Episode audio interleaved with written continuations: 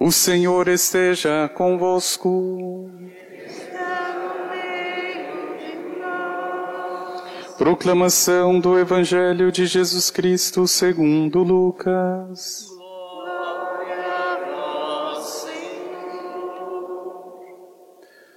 Quando se completaram os dias para a purificação da mãe e do filho, conforme a lei de Moisés, Maria e José levaram Jesus a Jerusalém a fim de apresentá-lo ao Senhor. Depois de cumprirem tudo conforme a lei do Senhor, voltaram à Galiléia para Nazaré, sua cidade. O menino crescia e tornava-se forte, cheio de sabedoria, e a graça de Deus estava com ele. Palavra da salvação. Glória.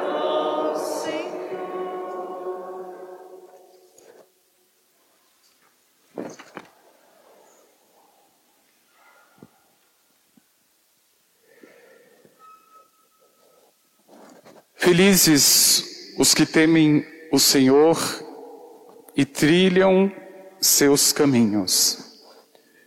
Esta liturgia faz eco ao livro do Eclesiástico, que pede, sobretudo, a honra dos pais pelos filhos, e também a segunda leitura de Paulo, quando ele escreve aos Colossenses e vai dizer os seus conselhos sobre a família. Esposas, sejam solícitas aos vossos maridos no Senhor. Maridos, amem as vossas esposas, não sejam grosseiros com elas, como convém no Senhor.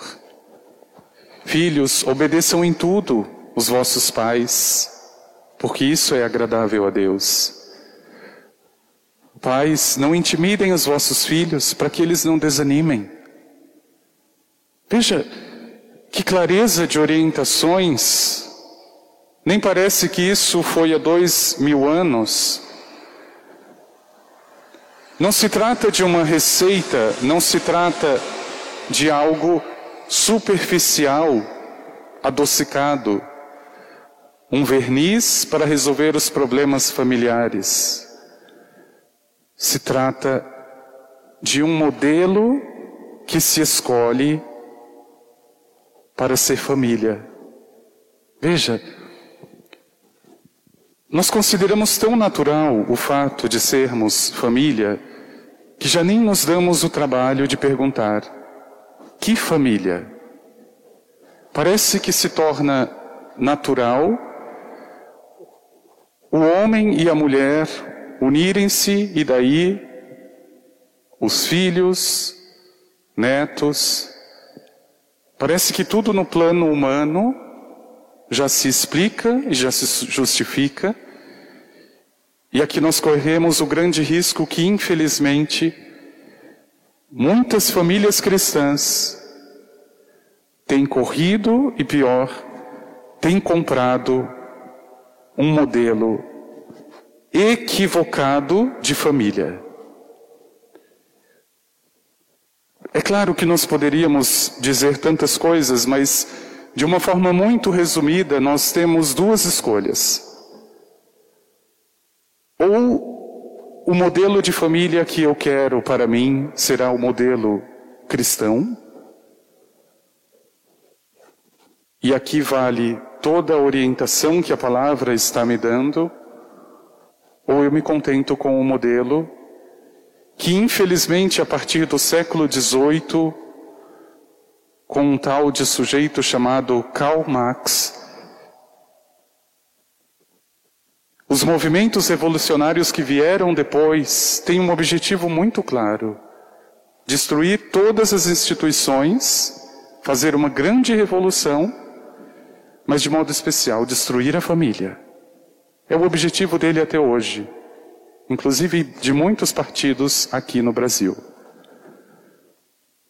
Veja, o que que prega essa mentalidade materialista, se a gente pudesse chamar assim? De um lado eu tenho então o modelo de família cristã e de outro eu tenho o modelo da família materialista, que significa, em outras palavras, construir o paraíso na terra, já não é lá. E veja como isso elimina na raiz a própria fé. Porque você pode trabalhar, você pode, aliás, abrir mão de tudo em nome do dinheiro, porque o teu paraíso é aqui. Se aparecer alguém na tua vida, você não precisa nem se casar e nem se comprometer com essa pessoa, porque você tem que ser feliz. Você é que importa, não o outro. Tudo bem, se você decidir casar e o outro começar a te encher o saco, não precisa ficar junto. Existe uma lei chamada divórcio. Você é livre. Se o teu filho não quiser te obedecer, é assim mesmo. Infelizmente, ele também tem autonomia, ele também tem liberdade. Isso soa natural ao ouvido de vocês? Não é isso que tem acontecido por acaso em muitas das nossas famílias? O que significou uma crise sanitária como a infecção pelo Covid, que resultou no isolamento de famílias nas suas casas, e nunca, eu tenho certeza, nunca na história, houveram tantas brigas familiares, para não dizer rompimentos familiares. Parece que está muito claro que o modelo que nos foi vendido, e portanto um modelo falso, é o que está na moda, é o que está em voga. Ouvir estas admoestações, essas palavras do eclesiástico, este cântico do salmo, feliz é quem teme o Senhor, não feliz quem tem o seu paraíso aqui na terra, não é feliz quem tem o melhor carro, a melhor casa, a mulher mais bonita, o homem mais perfeito, não é isso. Veja como é muito diferente a linguagem uma da outra, são modelos extremos e opostos. Agora, como é que eu, como cristão, como família de Deus, que pretendo ser, fecho os olhos para uma coisa tão evidente como o modelo familiar que impera nesse mundo, ou que, em outras palavras, nos empurram goela abaixo. E por que, que a palavra vai nos colocar o modelo de família em Maria, José, em Jesus? Veja que coisa bonita.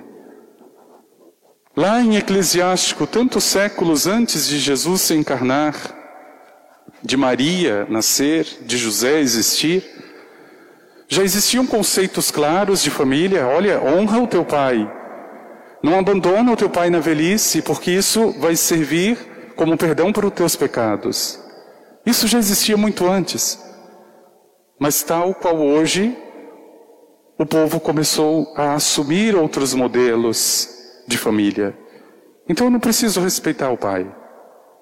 Se ele tiver velho, caduco,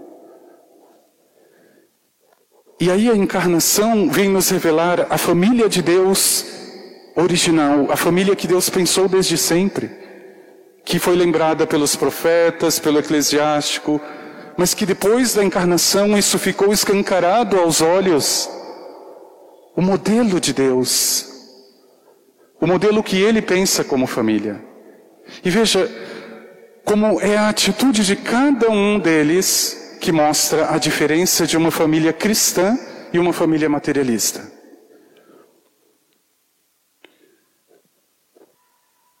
Veja que bonito, quando nós pegamos Maria, Quem é que estava no horizonte de Maria? Não era José, era Deus. Mas no horizonte de Deus havia José. Então ela aceita José. Quem é que estava no horizonte de José? Não era Maria. Eles estavam prometidos, mas ele já estava pensando até em abandoná-la. Claro, para preservá-la, para não culpá-la. O horizonte de José era Deus, mas nesse horizonte de Deus estava Maria. E José abraçou. Quem é que estava no horizonte de Jesus? O Pai. Não era Maria e nem José.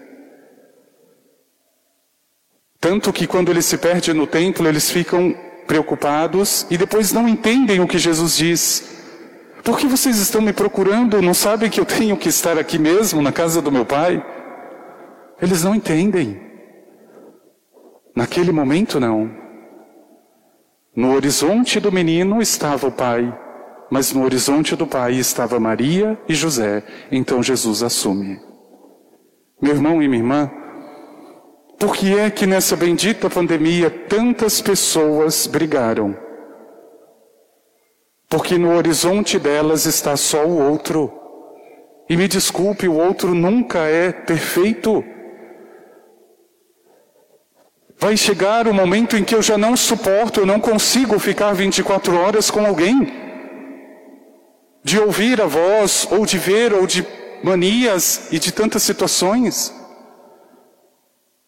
É a diferença que existe porque nós muitas vezes assumimos um modelo que não é o modelo de Deus. Veja, o modelo materialista que nós dizemos, este que foi pelos movimentos revolucionários de destruição da família, coloca esse pilar. Tira Deus, não precisa. O teu paraíso é aqui, não existe céu, não existe inferno, não precisa confessar, não precisa fazer penitência, nada. Veja, se o outro é o meu horizonte, eu me canso, eu chego no fim, não tem outra saída. É melhor separar. Quando o horizonte se torna Deus, eu tenho certeza, meu irmão e minha irmã, que no horizonte de Deus sempre tem alguém para nós. Alguém. E eu não sei por que é que nós ainda insistimos com essa frase maldita de que a salvação é individual. Isso é uma frase extremamente pagã. Porque dá a impressão que a pessoa está dizendo: não, eu, eu consigo me salvar, eu me dou conta. Não, meu irmão, você não se dá conta. Para se salvar, você precisa de pelo menos duas pessoas: de Jesus e de alguém para você amar. Porque ele disse: Ame o outro como eu te amei. Se você não tiver alguém para amar, desculpa, você não vai ser salvo. Não adianta vir com essa história de que salvação é individual porque você precisa do outro. Mesmo que você não queira. A não ser que o teu modelo de vida, o teu modelo de família seja esse maldito modelo materialista, de que o teu paraíso já é aqui e você não precisa de salvação. Mas é muito diferente quando eu olho para a vida de Maria, para a vida de José. Porque não é um horizonte que exclui o outro, ele olha primeiro para Deus, mas não significa que não olha para o outro, é o contrário, é este meu olhar a Deus, é este meu estar em Deus que me faz suportar, como diz Paulo, suportai-vos uns aos outros em Cristo. É isso que nos dá a característica e é isso que me diferencia de outro ou de qualquer outro modelo de família. Meu irmão e minha irmã, é pedir antes no coração para que isso esteja ainda mais claro, isso esteja escancarado aos olhos. É linda uma expressão do Papa Bento na encíclica Spe Salve, Salvos pela Esperança, ele vai dizer nos grandes momentos de crise da história, a família cristã sempre abriu janelas de esperança, sempre. E ele vai dando nome para essas janelas. Ele diz: a oração é uma janela de esperança. Ai, padre, o meu filho entrou nas drogas. Já levei no psicólogo, já levei na terapia. Já dobrou o joelho? Já lembrou que existe Deus? Ah, o meu filho faz isso, estuda aquilo, minha filha faz balé. E seu filho vai na missa de domingo? Veja, quais são as janelas que se abrem quando se trata da eternidade? Parece que fica fora de moda dizer, ofereça uma mortificação. Meu irmão e minha irmã, existem situações na vida que nós enfrentamos que não é este mundo que vai dar resposta. Não desmereço medicina, psicologia, nada disso. Isso sempre ajuda porque é de Deus. Mas eu tenho plena certeza que se a gente perder essa janela para a eternidade, a pessoa pode até ficar curada um mês, dois meses, mas ela volta, ela volta. É uma coisa de fora, não é aquilo que está na alma, porque a alma já está sendo sufocada. Eu gostaria de fazer uma pergunta muito sincera para você. Uma família que não reze pelo menos o terço todos os dias, merece o nome de família cristã? Ou é uma família materialista? Padre, mas hoje o ritmo é hoje, hoje nós é outro, nós trabalhamos muito. Eu conheço pessoas que trabalhavam na roça o dia inteiro e que as mãos eram calejadas e nunca deixaram de rezar o terço todos os dias. Porque eles sabiam o modelo de família que eles escolheram. Eu acho lindo, eu sempre atendo a confissão infelizmente não é uma família aqui da paróquia. Pai, mãe, quatro filhos, todos se confessam, se eu não me engano, todos os meses. Mas o detalhe é que as crianças não têm nem primeira Eucaristia. Parece que um tem quatro, cinco e seis anos, e sete. E vocês precisam, ou melhor, se vocês pudessem ouvir a confissão dessas crianças, dá um banho em muitos adultos. Não é chegar lá e falar abobrinha, eles foram preparados. Foi aberta uma janela de esperança para essas crianças.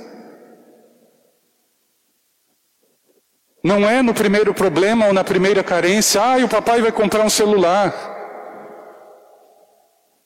Vai criando para esse mundo, vai chegar um momento que o mundo vai levar.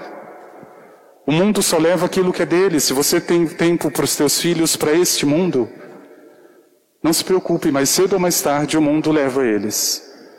Quando você começar a ter tempo para Deus, para os teus filhos, Deus vai acolher os teus filhos.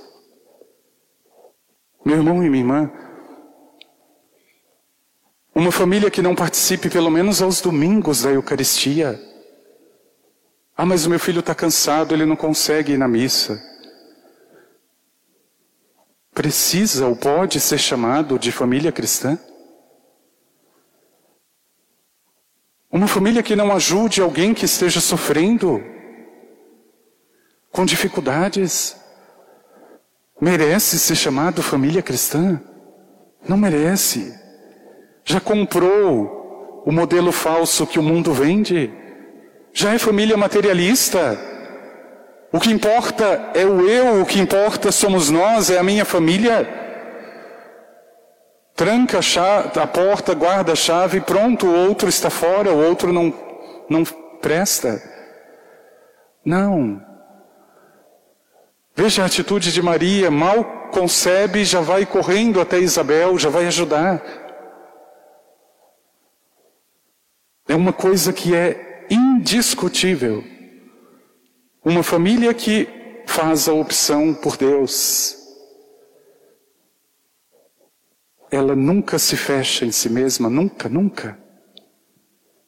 É uma coisa que vem de dentro, que parece que faz mal se a pessoa não fizer o bem.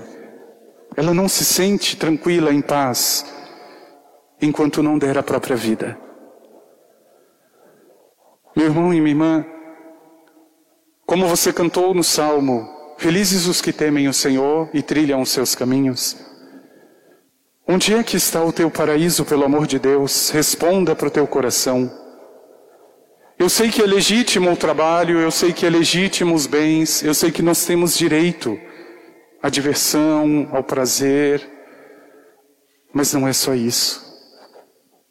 O problema é que nós saímos de um extremo, onde parecia que só a alma que importava, o corpo e essa vida não valia nada, para um outro extremo. É só prazer, é só o mundo, são as coisas, a alma já não serve para nada. Não, nós temos que equilibrar a balança. Nós precisamos de Deus. Parece que nunca foi tão urgente dizer isso. Nós precisamos de Deus. Porque uma coisa que nos repele é precisar de alguém, inclusive dele. Mas nós precisamos.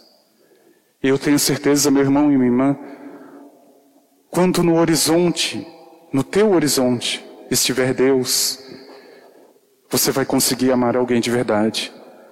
Porque talvez você esteja só brincando. Não porque você queira, porque isso nos torna cegos de fato. Esse modelo maldito que foi oferecido para nós é muito atraente. Quem é que não gosta de ouvir, olha, você não precisa sofrer, você é feliz, você pode ser assim mesmo, do seu jeito. É muito confortável. Agora, ver o exemplo de uma mulher como Maria, que é capaz de abrir mão da própria vontade, falando hoje para as feministas, quem é a mulher verdadeira? Não é aquela que pensa em si, é aquela que pensa em Deus. Porque eu tenho certeza que a verdadeira mulher não é aquela que se arroga a si o direito de qualquer coisa mas que dá a Deus o direito da sua vida. O verdadeiro homem não é aquele que precisa se matar, trabalhar, ser o melhor, o maior. É aquele que tem Deus. É muito lindo enxergar a docilidade de José, sem perder a sua virilidade, a sua masculinidade. Um homem dócil. Precisa lavar o banheiro? Lave, precisa fazer a comida, faça. Precisa colocar de castigo, coloque. Precisa brigar, brigue. Porque no teu horizonte já está Deus. E se Deus está no teu horizonte, com toda certeza, você vai fazer o melhor. O melhor. O problema é que quando Deus começa a sair do meu horizonte, o meu filho pode até me xingar e eu não faço nada. Esses dias eu fui almoçar numa casa e na minha frente, um jovem de 13, 14 anos xingou o pai, que eu nem vou dizer o nome aqui, e o pai não disse nada. Não disse nada. Filhos Honrem os seus pais, porque isso é bom para o Senhor. Pais, não intimidem os seus filhos, para que eles não desanimem. Isso aqui passou muito longe, muito longe. Meu irmão e minha irmã, pergunta para o teu coração qual é o modelo que você assumiu diante de Deus mas não responda com as tuas palavras, percorra as tuas atitudes, a tua vida nesse momento. Parece que fica engraçado a gente brincar com as coisas de Deus. A gente começa a fazer piada com aquilo que é sério. Não, não pode. É preciso dar nome. O pecado é pecado. A vida é a vida. O sim é o sim, o não é o não. Quando eu escolho o modelo certo, eu vou sofrer mais. Veja que interessante. Se Maria tivesse dito não, teria sofrido tanto? Eu acredito que não. Se Maria tivesse dito não, ela seria feliz? Nunca. Nunca. Porque foi o sofrimento que construiu a felicidade, que não é desse mundo, é uma felicidade de Deus. Responde, meu irmão e minha irmã, no teu coração ao Senhor, mas já tendo esta certeza absoluta de que não será nada fácil, nada. E o que vai determinar no momento crítico, numa pandemia, numa crise conjugal, num problema com o filho, é o teu horizonte e quem está no teu horizonte. Se for o outro, não vale a pena. Separe. Mas se no teu horizonte estiver o Senhor, lute. Porque você não se salva sozinho. Por mais que você tente, você não vai se salvar. Esse modelo já foi vendido, mas não funcionou. Você precisa do outro. Eu tenho certeza que, como sacerdote, eu vou precisar do testemunho de cada um de vocês diante de Deus. Eu tenho certeza que, se eu quiser ser salvo, eu tenho que amar aquilo que eu faço. Porque é o testemunho de vocês diante de Deus que vai dizer quem está no meu horizonte. Vamos pedir ao Senhor.